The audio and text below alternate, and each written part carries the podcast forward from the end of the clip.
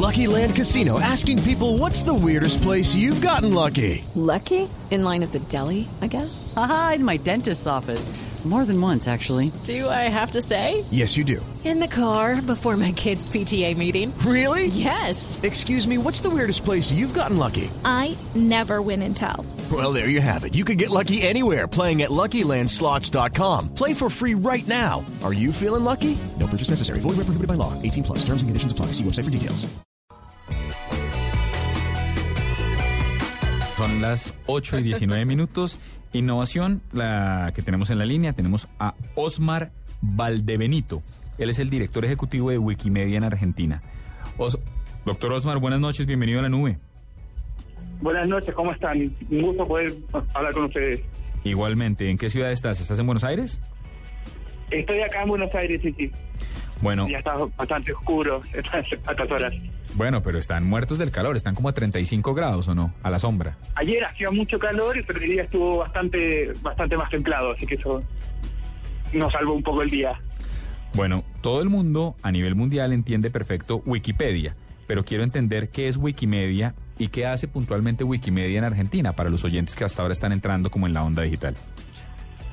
Mira, te cuento. Wikipedia nació hace exactamente un poco más de 12 años eh, como una asociación de personas que decía- decidieron crear esta enciclopedia para promover el conocimiento libre. Cuando comenzó a tomar forma, se fundó una fundación que se llamó Fundación Wikimedia, que permitió administrar este sitio y una serie de proyectos adicionales.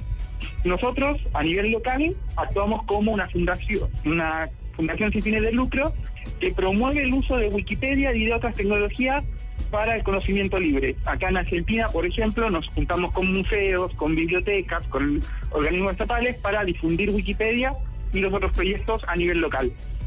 Osmar, eh, quiero que, me, pues, que nos comente más acerca de Wikiviajes, esta iniciativa que están lanzando, eh, qué, contenido trae, qué, tiene esto, para por qué la lanzaron, qué se puede encontrar el usuario ahí, es todo contenido libre, si se puede, si es también el mismo el mismo modelo wiki de, de, pues, de, de contribución colaborativa, ¿cómo, cómo funciona esto, pues? Sí, efectivamente, Wikiviajes es nuestro último sitio que lo lanzamos hace pocos días, en conmemoración de los 12 años de Wikipedia, y lo que intenta hacer es tomar una perspectiva nueva re- respecto a lo que nosotros veníamos haciendo durante estos años. Nosotros queremos construir a través de Wikiviajes una guía construida desde la perspectiva de los viajeros, contando sus experiencias y con- detallando eh, los diversos lugares, eh, puntos de atractivos turísticos, eh, los principales puntos que visitar de cada país y qué cosas tener en cuenta. Y eso nosotros lo, lo consideramos desde un punto de vista muy interesante. Para nosotros el turismo o los viajes es compartir experiencias, compartir lo bueno y lo malo que puede uno enfrentarse en un viaje y eso es precisamente también el espíritu que está detrás de Wikipedia y por eso creemos que nace naturalmente eh, Wikiviajes como una alternativa para poder entregar una, un conocimiento que Wikipedia dentro de su seriedad no podía, no podía entregar. Wikipedia estaba muy enfocado al tema de una enciclopedia con, ciertos, con cierta seriedad y ahora estamos dándole una nueva perspectiva, permitiendo a las personas compartir sus puntos favoritos, etcétera. ¿Cómo trabajar, si bien ustedes siempre han partido del principio de la autorregulación por parte del usuario, cómo logra evitar uno que, por ejemplo, un ejercicio como el de Wikiviajes no se filtre con información comercial o eh, eh, el ejercicio de, de- el ejercicio colaborativo del contenido no sea no se incline en uno u otro sentido para servir unos fines particulares? Claro, nosotros como recién estamos comenzando es también parte de lo que estamos descubriendo. O sea, todavía estamos creando políticas para definir cómo tratar este tema, que es algo que sin lugar a dudas va a ser uno de los principales problemas. Cómo separar eh, lo que es una recomendación real de una, promo- una promoción que no necesariamente es correcta. Nosotros creemos que a través de la misma colaboración de los usuarios va a haber una, una autorregulación que va a permitir diferenciar qué es apropiado y qué no. Por ejemplo, puede haber lugares donde se listen hoteles o puntos de atractivo como restaurantes, pero eh, lo más probable es que restringamos las opiniones personales al respecto. Decir un restaurante que es muy bueno o que es el mejor del lugar, probablemente no va a estar, pero sí el listado o el tipo de comida o, el, cuánto cuesta un plato promedio. Creo que eso sí va a ser algún, algo que vamos a obtener en el mediano plazo, en que permita entregar información que sea útil para los viajeros sin caer en una propaganda comercial. Y Osmar, ¿cuál puede ser o existe el incentivo para las personas que, que llenen esa base de datos, que, que ayuden dando información para alimentar esa, esa, ese wikiviajes? ¿Mm? ¿Existe este forma de que tengan algún incentivo? Qué sé yo, a este veces hay unos descuentos, a veces, a veces se puede lograr para que la gente participe, porque es difícil que lo hagan. Lo interesante es que la gente no se mueve por eso. En Wikipedia, cuando hemos hecho actividades, la gente se mueve principalmente por compartir su conocimiento y por el reconocimiento dentro del mismo sitio. En Wikipedia hemos hecho algunas ocasiones concursos o cosas que llegan a- con premios adicionales, pero la verdad es que no logran el impacto que uno necesita. En Wikiviaje se han juntado diversas personas, hay más de unos 20 usuarios activos en la versión en español, recién para llegar apenas una semana en- oficialmente, y que trabajamos principalmente por el deseo de compartir la información.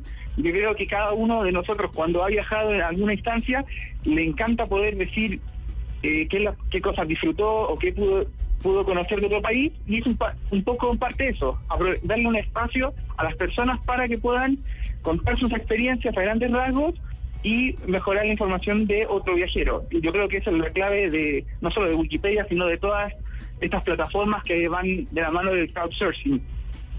Eh, Osmar, tengo dos preguntas respecto a los países que tienen en Wikiviajes.